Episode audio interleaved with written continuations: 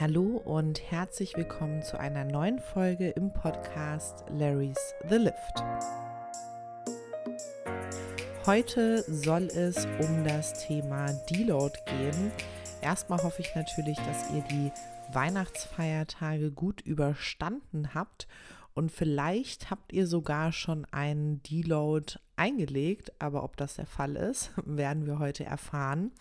Denn es soll um das Thema gehen, warum macht ein Deload überhaupt Sinn? Was ist denn überhaupt ein Deload und welche Formen eines Deloads gibt es? Also Deload zu Deutsch entladen. Und ja, wenn du so trainierst, wie es für einen Muskelaufbau nötig ist, dann befindest du dich, so wie ich das ja immer sage, außerhalb deiner Komfortzone. Und was das jetzt bedeutet, ist, dass du deinen Körper im Training an einen Punkt pusht, an dem er eigentlich noch gar nicht ist, also dem er eigentlich noch nicht gewachsen ist, damit er sich dann in der Erholungsphase, also sprich in der Zeit, in der er nicht belastet wird oder der Muskel nicht belastet wird, in Form von Muskelaufbau an diese Überbelastung, nenne ich es jetzt einfach mal, adaptiert, also anpasst und eben Muskulatur aufbaut. Und diese Überbelastung, ich nenne es jetzt einfach mal so, ist für das Ziel Muskelaufbau also nötig und wichtig, also essentiell wichtig. Und wenn du dir jetzt aber vorstellst, dass du dein zentrales Nervensystem, deine Bänder und Sehnen, deine Gelenke jeden Tag, also wirklich vier, fünf Mal die Woche einer Belastung aussetzt, der sie eigentlich ja noch gar nicht gewachsen sind, dass das jetzt langfristig vielleicht ähm, kein gutes Ende nehmen kann. Wenn du jetzt sagst, aber hey, dafür habe ich doch einen Split, also ich habe beispielsweise einen Vierer-Split und trainiere zweimal die Woche Beine. Also ich mag ja immer Vierer-Split sehr gerne. Trainiere zweimal die Woche Beine, zweimal die Woche Oberkörper, davon einmal Push, einmal Pull heißt es ja bei beispielsweise fünf Trainingstagen, dass die Beine als auch der Oberkörper und die dazugehörigen Gelenke, also beispielsweise jetzt im Beintraining die Hüftgelenke und die Kniegelenke, Sprunggelenke, dass die ja immer ein paar Tage Pause haben und sich entsprechend regenerieren können.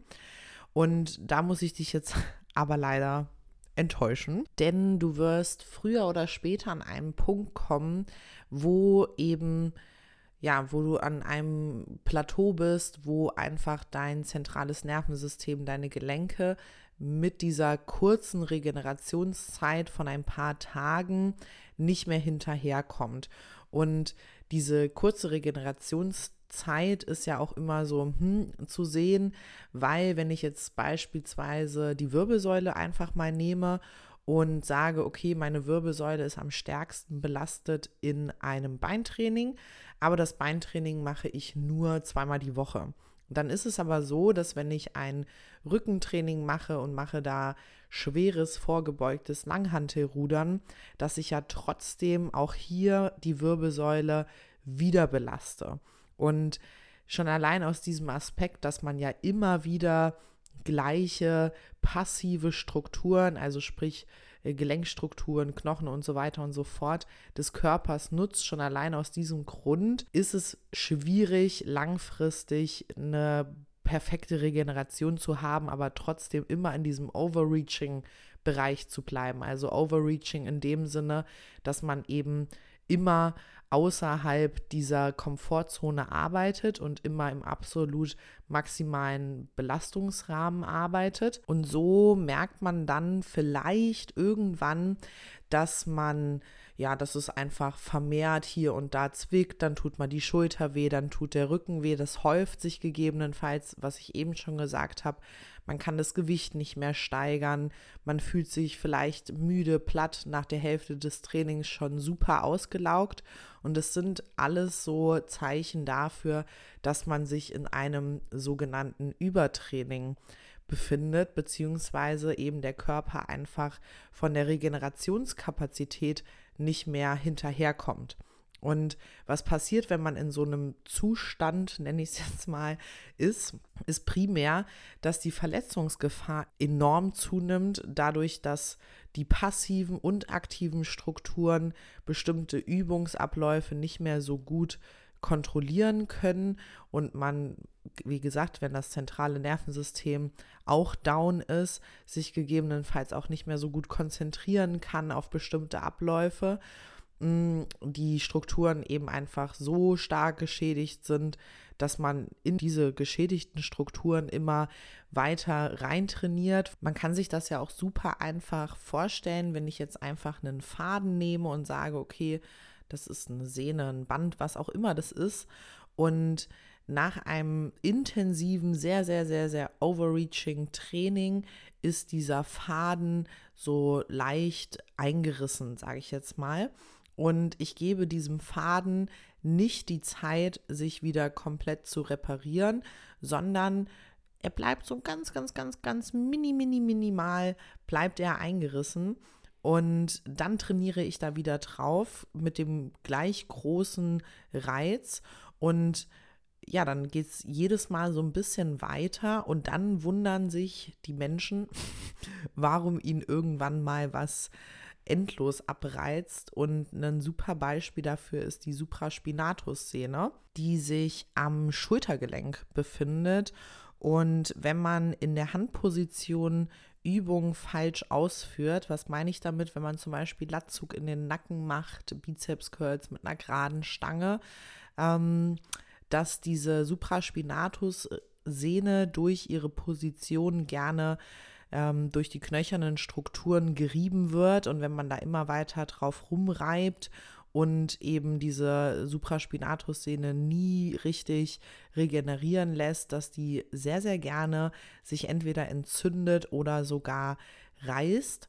Und ähm, das ist jetzt natürlich der primäre Grund ist hier, dass ähm, das ein falsches Training ist. Das sollte man natürlich auch immer hinterfragen, dass wenn es schon nach ein, zwei Wochen nach einer Trainingseinheit, auch nach einem Deload immer wieder zu Problemen von Schulter, Rücken, whatever kommt, dass da vielleicht nicht das Problem die Trainingsintensität in sich ist und das Overreaching in sich ist, sondern dass es vielleicht einfach der Trainingsplan in sich oder die Übungsauswahl in sich oder vielleicht sogar die ähm, Übungsausführung hm? Sowas gibt es nämlich auch, dass die Übungsausführung in sich einfach schlecht falsch ist. Bei Läufern, also gerade so Ausdauersportlern, kennt man das oft, dass Ermüdungsbrüche sogar passieren können.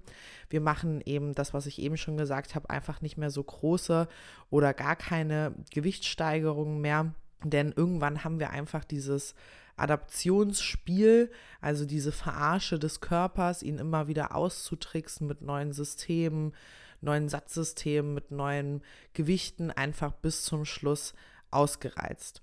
Und deswegen macht es eben einfach, vor allem bei Trainierenden mit einem sehr hohen Trainingsvolumen, heißt mit wenig trainingsfreien Tagen und einem sehr intensiven Krafttraining Sinn, bewusst die Load-Phasen einzubauen. Jetzt fragst du dich vielleicht, äh, gehöre ich denn schon dazu, zu einem intensiv Trainierenden? Also wenn du, ich sage jetzt mal, viermal die Woche aufwärts trainieren gehst, dann würde ich das schon als intensiv Trainierenden äh, gelten lassen.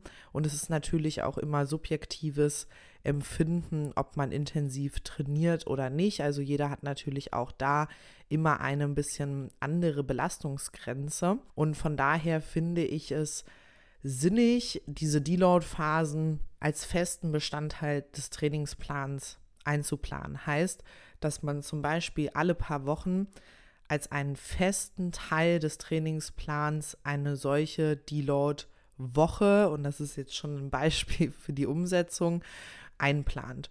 Und so mache ich das zum Beispiel mit meinen LZT-Plänen. Ich habe davon ja schon öfters erzählt. Das sind ähm, 40, lass mich nicht lügen, 40 Trainingseinheiten. Und davon sind 1, 2, 3, 4, vier Trainingseinheiten. Also ungefähr eine Woche ist eine Deload-Woche. Und auch so, wenn jemand nicht nach diesen LZT-Plänen trainiert, dann plane ich das bei meinen Coachings immer ganz, ganz fest ein. Und die andere Alternative, die es gibt, also statt zu sagen, okay, ich mache das jetzt einfach alle paar Wochen, ist, dass erfahrene Sportler Deloads auch nach Gefühl einbauen können. Heißt, wenn du das Gefühl hast, du kommst im aktuellen Training nicht mehr weiter, wenn es vermehrt das, was ich eben schon gesagt habe, hier und da einfach zwickt, dass man dann einfach sagt, okay, vielleicht ist es jetzt einfach Zeit für eine Deload-Woche. Aber diese zweite Variante halte ich für wirklich, wirklich selten optimal umsetzbar, weil, und da nehme ich mich nicht raus, die meisten ambitionierten Sportler sich eher ungern eingestehen, dass sie eine solche Deload-Woche brauchen. Weil für einen ambitionierten Sportler oder jemand, der sehr, sehr, sehr, sehr, sehr, sehr gerne Sport macht, ist es in der Regel, wenn man so eine gewisse Routine hat, schwerer, nicht zu trainieren als zu trainieren. Und da kann ich halt immer mit einer Deload-Woche trotzdem beruhigen, denn eine Deload-Woche ist nicht zu verwechseln mit einer Trainingspause. Heißt, man macht nicht eine Woche komplett Trainingspause, sondern in einem Deload-Training wird meist der absolut gleiche, identische Trainingsplan genutzt und der Unterschied liegt in der Intensität und oder dem Trainingsvolumen. Und mit diesem und oder sage ich auch schon oder greife ich schon auf den nächsten Punkt vor, denn es gibt unterschiedliche Formen, wie man so eine Deload-Woche umsetzen kann.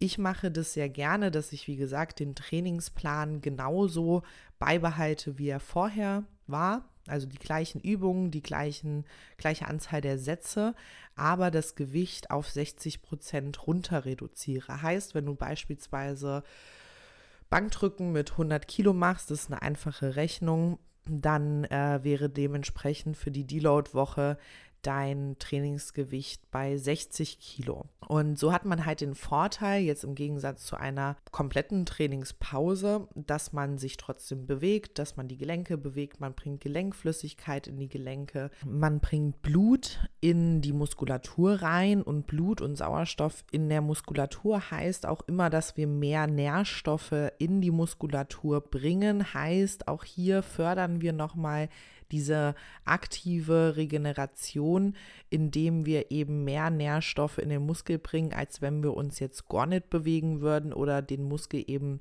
nicht mit mehr Blut vollpumpen würden, als wir das jetzt zum Beispiel in unserem Alltag machen. Denn umso mehr Nährstoffe eben in den Muskel kommen, desto besser kann er dann auch hier nochmal regenerieren. Man verbraucht natürlich auch was und das ist das, was ich meinte. Man hat nicht so das Gefühl, man macht komplett Pause, sondern man hat immer noch einen Kalorienumsatz und hat eben trotzdem durch diese geringe Intensität den Vorteil einer viel, viel stärkeren Regeneration. Und die andere Version ist eben, dass man das Trainingsvolumen verkleinert. Also entweder die Satzzahl, zum Beispiel wenn man vier Sätze pro Übung hat, auf zwei oder drei reduziert oder eben einfach die Übungsauswahl oder Übungsanzahl reduziert. Wenn du beispielsweise sechs Übungen in deinem Training machst, auf drei bis vier Übungen runter reduzierst. Wie gesagt, ich mag es immer lieber über die Intensität des Deload zu steuern, was einfach damit zu tun hat, dass wenn ich mir jetzt vorstelle, dass ich ja beispielsweise nur drei Übungen mache und mache da eine schwere Kniebeuge, schweres Kreuzheben und schwere Ausfallschritte, dann habe ich immer noch eine recht hohe Belastung, zwar eine geringere Belastung als vorher in dem Training, aber meiner Meinung nach gerade auf Bänder, Sehnen immer noch eine recht hohe Belastung. Und deswegen finde ich diese Intensitäts Variante immer ein bisschen schöner, aber da muss vielleicht auch jeder so ein bisschen die eigenen Erfahrungen machen, sage ich jetzt mal. Und das Spannende, was man in so einer Deload-Woche, und das ist auch so immer das Feedback von meinen Kunden und Athleten, was man da beobachten kann, ist, dass der Körper in einen sehr, sehr starken Regenerationszustand kommt. Also das ist wirklich so, dass der dann relativ schnell rafft in dieser Woche oh, okay, die Belastung hier hat sich deutlich reduziert. Und wie merkt man das?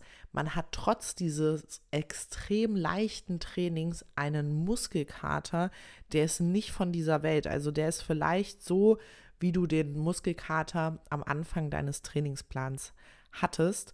Und das, obwohl du nur mit 60, 70 Prozent Intensität trainierst. Für diejenigen, die jetzt vielleicht keinen Coach haben, der das steuert, wann ein Deload eingelegt wird, vielleicht noch mal so ein paar ja Anhaltspunkte, woran ja, woran man messen kann, wann sollte ich einen Deload machen und es gibt sogar Programme, wo jede vierte Woche irgendwie ein Deload ist. Es gibt Apps, die das wirklich äh, steuern, dass wenn du zum Beispiel zwei, drei Trainings dein Gewicht oder deine Wiederholungsanzahl nicht mehr steigern konntest, also keine Progression mehr vorhanden ist, dass dann direkt ein Deload eingeführt wird, was ich ein bisschen schwierig finde, also allgemein Apps und sowas ein bisschen schwierig finde, was sowas angeht, weil du vielleicht auch einfach mal eine schlechte Woche haben kannst, bei Frauen vielleicht auch hormonbedingt eine schlechte Kraftwoche hast und dann muss man nicht unbedingt direkt in den Deload starten. Aber ich halte einen Deload für, wie gesagt, angemessen nach so zehn Einheiten pro Muskelgruppe, deswegen bei einem Vierersplit zum Beispiel nach 35 bis 40 Einheiten im Insgesamten.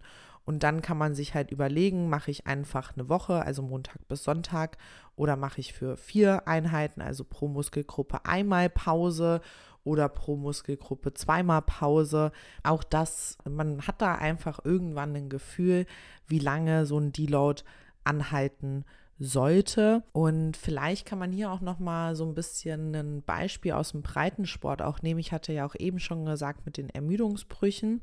Wenn man mal so in den Laufsport, also Hochleistungslaufsport schaut, dann ist es häufig so, dass in der Woche vor dem Wettkampf oder auch beim Powerlifting, glaube ich, ist es auch so, dass in der Woche vor dem Wettkampf, also da, wo die Maximalleistung eben gebracht werden soll, auch so eine Art äh, Deload-Woche, ich glaube, das heißt aber nochmal ein bisschen anders, äh, eingeführt wird und man da halt eben auch leichte Trainings macht, also sich schon noch bewegt und auch die Übungen, die dann gefordert sind, ausführt, aber halt eben auch mit einem geringeren Volumen oder eben einer geringeren Intensität, um eben in einer, einem komplett regenerierten Zustand dann Maximalleistungen an dem jeweiligen Wochenende oder wann auch immer, an dem Wettkampftag ausführen zu können.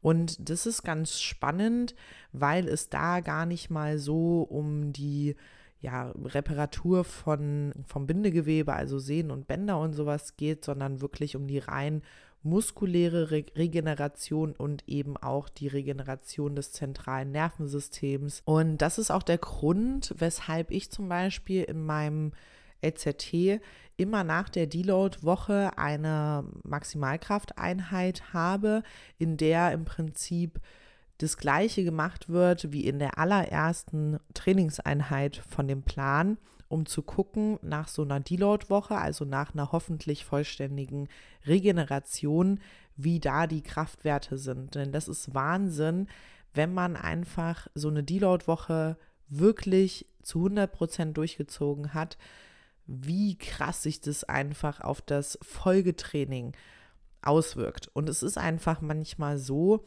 dass man nicht Gas, Gas, Gas, Gas, Gas, ich habe das ja hier schon ganz oft gesagt beim Thema Regeneration, man kann nicht 365 Tage, wie gesagt, ich nehme mich da nicht raus, auf Vollgas laufen und vom Körper, vom Geist, von allem erwarten, dass das bis zum Maximum irgendwie ausreizbar ist, ohne dass dann irgendwann mal ein Cut kommt, an dem man sich verletzt, an dem es nicht mehr weitergeht oder wie auch immer.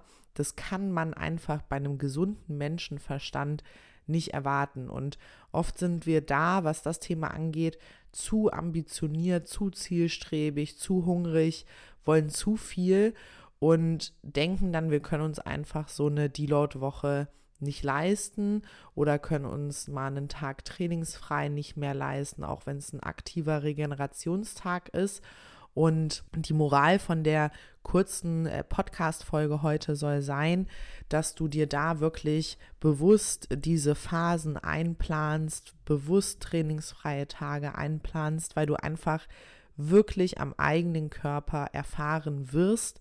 Einmal in was für einen Regenerationszustand du in so einer Deload-Woche kommst und wie krass positiv sich das auf dein Folgetraining und die Folgewochen auswirken wird. Und das sollte es eigentlich auch schon zum Thema Deload sein. Ich glaube, das war so das Wichtigste. Und ich wünsche euch in dem Sinne schon mal einen guten Rutsch ins neue Jahr. Es werden jetzt ganz viele Kurzformat-Podcast-Folgen kommen und nicht mehr über eine Stunde, hoffentlich. Ich versuche mein Bestes, mich kurz zu halten. Und in dem Sinne, danke fürs Zuhören und bis dahin, deine Larry.